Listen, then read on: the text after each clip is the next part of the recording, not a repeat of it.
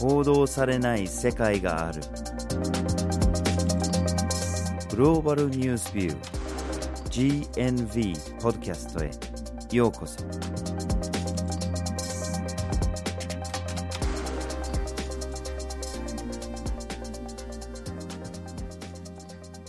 今回のポッドキャストをお送りするのはバージル・ホーキンスと岩根あずさです。はい。今回のポッドキャストのテーマは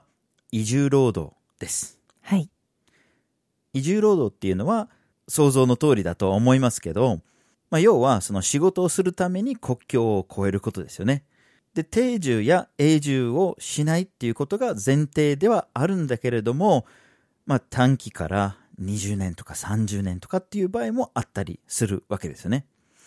で、世界レベルで見ると、ものすごい人数がいろんなところで働いていて、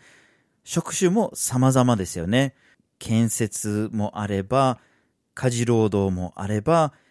医療従事者もいますし、その技術的な仕事も様々ですよね。はいで、国外に出てお金を稼いで、お金を自分の家族に送金するというのが一般的なんだけれども、それを世界的に見ると本当に多大な送金になってるわけですね。それほどのスケールの大きいものになってます。はいそこで今回のポッドキャストではまずはじめに移住労働の現状について二つ目に送り出し国での問題について最後に受け入れ国での問題についてという3つの視点から見ていきます。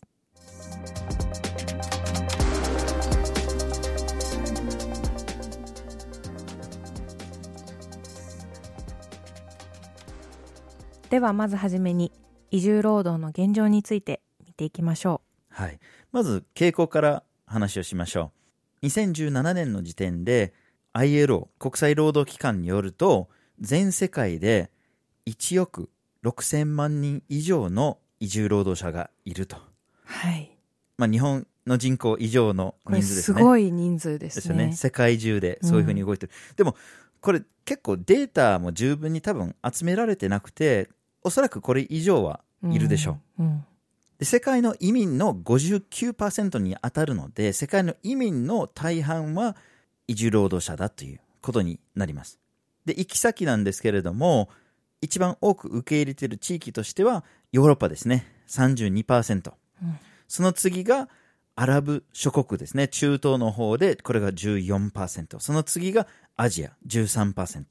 で、また、送金のレベルもすごいですね。うん一生懸命働いて自分の生活に必要なお金以外は大体自分のふるさとにいる家族に送り込んでると。うんで例えば国際関係において ODA って結構注目されますよね。この政府開発援助っていうこう高所得国が低所得国にお金を送り込んで援助してると。いつも注目されるんだけれども全世界の ODA を海外に出してる直接投資も足して、その3倍ぐらいのお金が実は移住労働者による送金なんですよね。はいすごいですよね。すごいですねこれだけみんなが一生懸命自分のふるさとにお金を繰り込んでいるわけですね。はいこの送金っていうのが移住労働の中で非常に重要なポイントにはなってくるんですけども本来であれば家族とか友人とか故郷を離れたいっていう人はそんなに多くないかもしれませんうん。それでも働くために国外に出るという選択をする人が非常に多いんですけどもなぜそうなるのかというとうん。まずその背景には経済格差というものがあります以前ポッドキャストでも取り上げているように世界の中の経済格差というのが非常に深刻な状況にある中で低所得国では働いても働いても十分な賃金を得ることができないというような問題があって国外に出て働かざるを得ないというような状況になり移住労働という選択をするケースがあります。うんでもう一つが労働者の需要と供給のバランスを調整する役割として移住労働という形態が取られることがあります。でこれはまあ国内の失業率ということも関係してくるんですけどもそれ以外にも、まあ、ある地域で医師が不足している場合に他の地域から医師をスカウトしてその穴を埋めるというような役割を果たしているケースがあります。うんで実際にどうしてこう移住労働を選んでいくのかプッシュ要因と呼ばれるんですけども移住労働を選ぶ要因として考えられているのがまず貧困の問題というのが一つ大きな問題になってきますし先ほどもちょっと触れたように失業ということも問題になってきますでそれ以外にも災害や気候変動抑圧などの環境の要因であったりとか社会的な要因から移住労働という選択をするという傾向が考えられています。うんでもう一つプル要因つまり移住労働者に来てほしい引きつけたいという要因もあります。うん。これは高所得国に多い傾向として経済が豊かになるにつれて産経労働と呼ばれるきつい汚い危険というような労働に従事する人口が減っていきます、うん。でもそういった労働は非常に社会にとっては重要な役割を果たしているのでその労働力を埋める人として移住労働者に来てほしいというふうに考えているケースが非常に多くあります。うんでそれ以外にも、まあ、世界の格差の時にも言いましたけどもある地域では非常に賃金が安いけども同じような仕事でも別の国に行くと非常に高い賃金で働くことができるということで、まあ、収入に魅力を感じることであったりとか今非常にホットな話題にもなっている少子高齢化というのも引き付け要因の一つですね。産経労働以外にも非常に多くの産業で労働者が足りないという状況が続いていて、国外からの労働力というのを期待して移住労働者に来てほしい引きつけたいというふうなインセンティブが働いているケースがあります。そうですよね。で、今回のポッドキャストでは、基本的に国外、その国境を越える移住労働者の話をするんですけれども、同じような現象が国内にも見られるんですよね。で、特に都会化、都市化ですよね。うん特に田舎での農業がうまくいかなくなった時に発生するんですけれども、不作だったり、あるいは災害、洪水とか干ばつとかが続いた時とか、あるいは市場価格的にいくら農業頑張ってても安い値段でしか物を買い取ってもらえないとかっていうような状況で生活が苦しくなってきた人たちが出稼ぎに都会に行って仕事をするっていうケースがいろんな国でも大きな傾向として見られます。はい。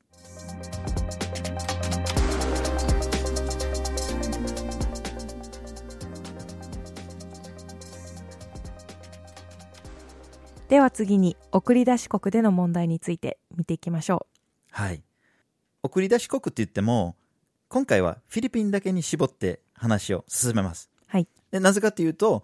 フィリピンは送り出し大国としてたくさんの人を出してるんですね。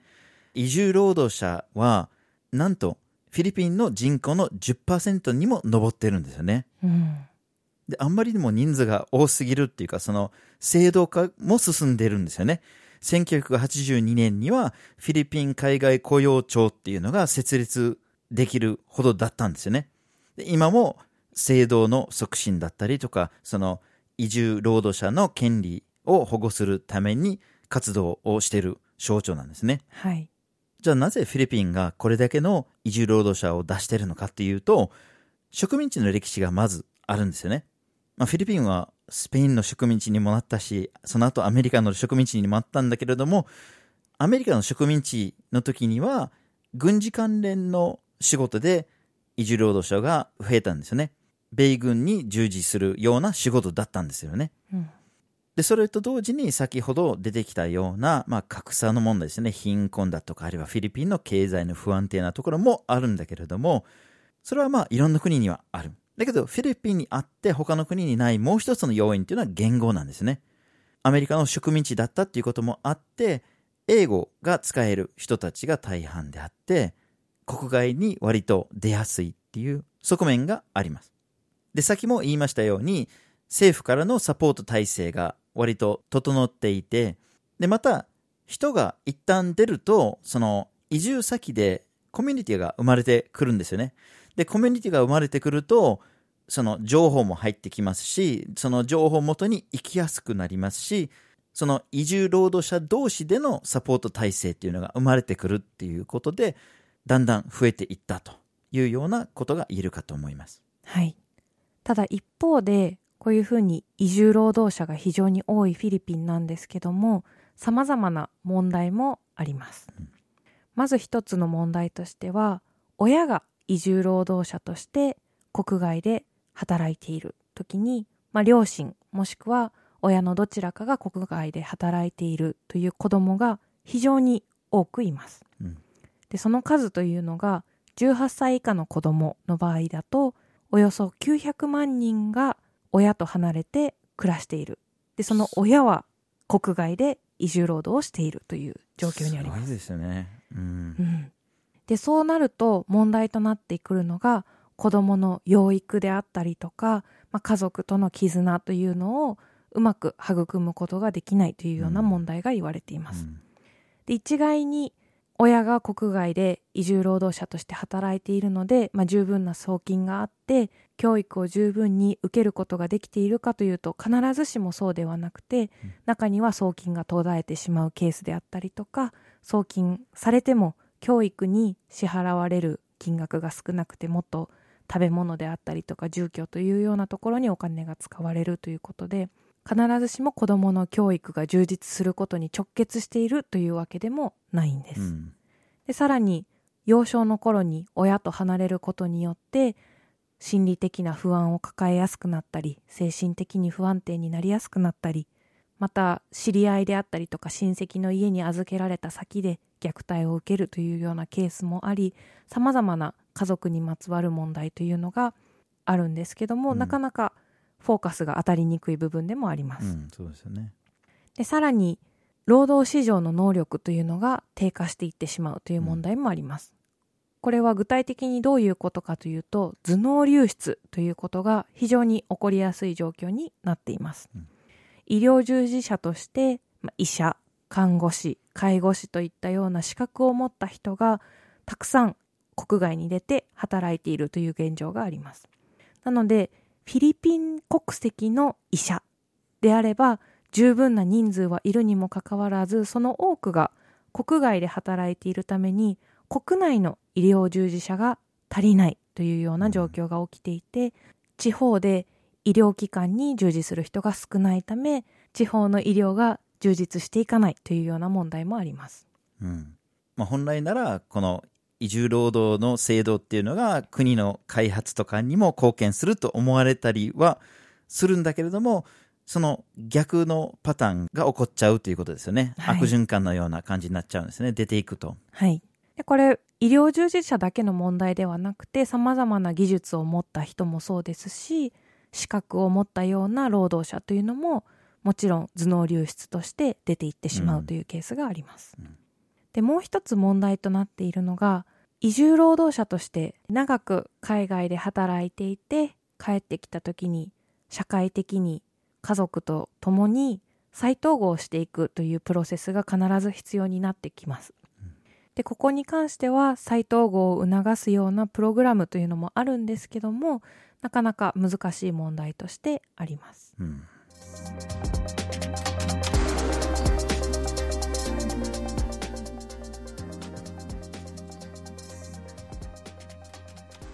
では最後に受け入れ国での問題について話をしましょはい。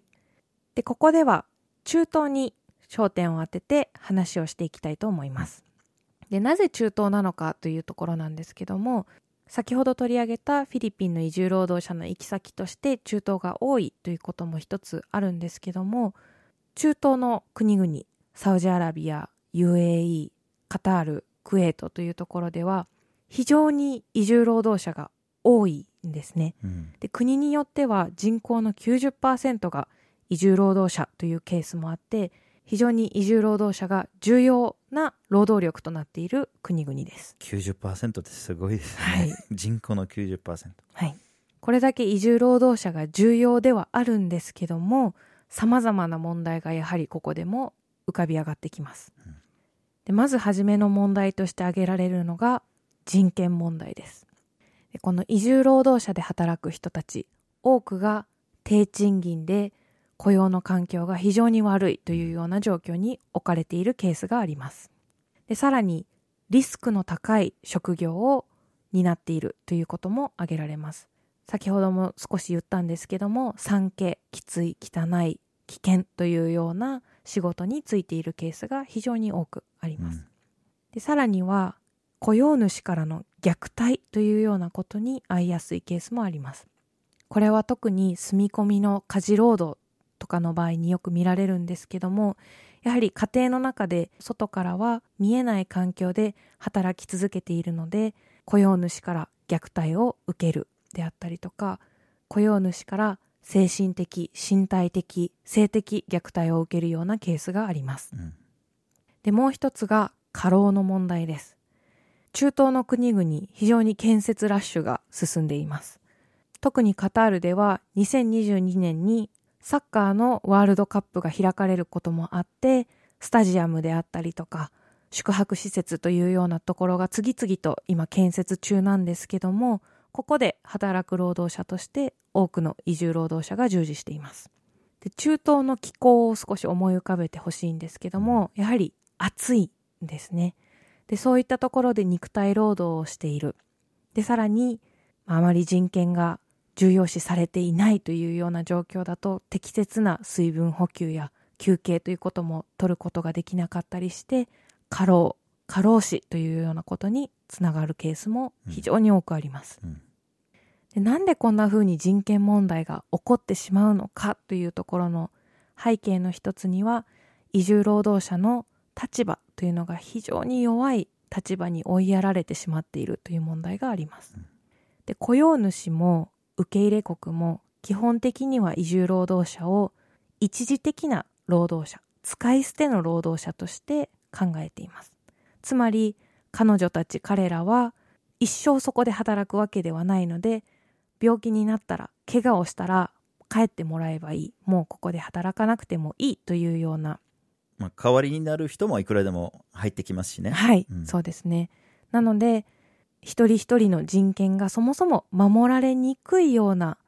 仕組みになってしまっています、さらに外国人として働いているのでその国の法律であったりとか労働者としての権利がどこまで守られているのかということが十分に理解できていないケースやそれをもとに訴訟を起こしたりとか自分の権利を主張するということも難しくなってしまっています。はい。でさらに、まあ、外国人の労働者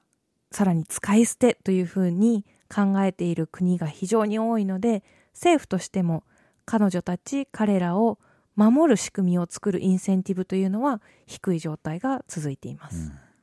で、割と最近発覚した事例としては、2019年にクウェートで移住労働者たちが売買される、うん。実質的に売買されるっていうケースが発覚したんですよね。おまけにオンラインで中古品とかを売るようなサイトで、うちの住み込み家事労働者がいますよって、よく働きますよって、安く譲りますよとかっていうようなものが発覚したんですよね。2019年の潜んだ世界の重大ニュースでも取り上げたんですけれども、一時期非常に大きな問題になったんですよね。これちょっと恐ろしいですねもう実質的な奴隷市場的な感じですね。しかもアプリを使ったうんものですよね。うんもちろんそういうような個別のケースはいっぱい出てくるんだけれども、制度的な問題が大きいんですよね。で、アラブ諸国で特に問題視されるのがカファーラ制度って呼ばれているものです。カファーラっていうのがアラビア語でスポンサーとか、まあ、保証人というものですね。で、要するにアラブ諸国で移住労働者になろうとすると、現地での会社が保証人にならないと入れないんですよね。でそれはそれでいいのかもしれないんだけれども、保証人になるとパスポートが没収されたりとか、うん自分の雇用主の許可なしで動けなくなってしまうケースが非常に多くなるんですよね。転職とか移動が制限されるうんそうですね。ねもうこれ以上は我慢できないから国に帰りたいって言ってても雇用主がパスポートを握ってるとどうしようもないっていううん状況ですね。これが非常に批判の対象になってたりしてるんですね。で、それもあって、このカファラ制度に、まあ、制限をかけるっていう国が、まあ、出てきてはいるみたいですね。まあ、バーレーンが制限するとかっていうのは随分前から言っているし、カタールがやっぱりこれからサッカーのワールドカップがやってるから、うんちょっと格好悪いことはしたくないっていうことで、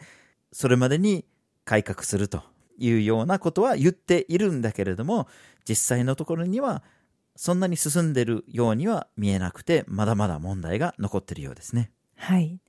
で、ここで取り上げた人権問題であったりとか、労働者の立場が弱いこと。で、さらにはこのパスポートを取り上げて没収して、移動であったりとか転職ができないようにするっていうのは、中東だけの問題では決してなくて、うん世界の様々なところで起きています。うんこの問題、日本も例外ではありません。はい。まあ世界でこれだけ移住労働者がいるわけで、その送り出す側も受け入れ側も様々な問題が存在するわけですよね。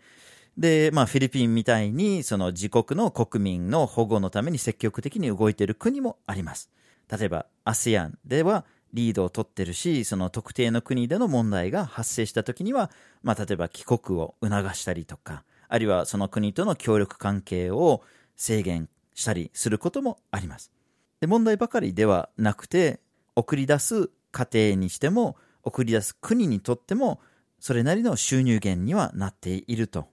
そういう意味では重要なものになっているんだけれども、そこで忘れちゃいけないのは、やっぱり格差が根本にあると。いうことですよね。はい。貧困のあるところから人を送り出して収入を得て送金してもらおうっていうのは一時的な解決策にはなるかもしれないんだけれどもっと長期的に格差が減りより平等な世界になっていくことになれば移住労働者の必要性が減っていくといいんじゃないかなと思ったりもします。はい。今回のポッドキャストでは、移住労働者というテーマでお送りしました。まずはじめに移住労働の現状について、二つ目に送り出し国での問題について、最後に受け入れ国での問題についてお送りしました。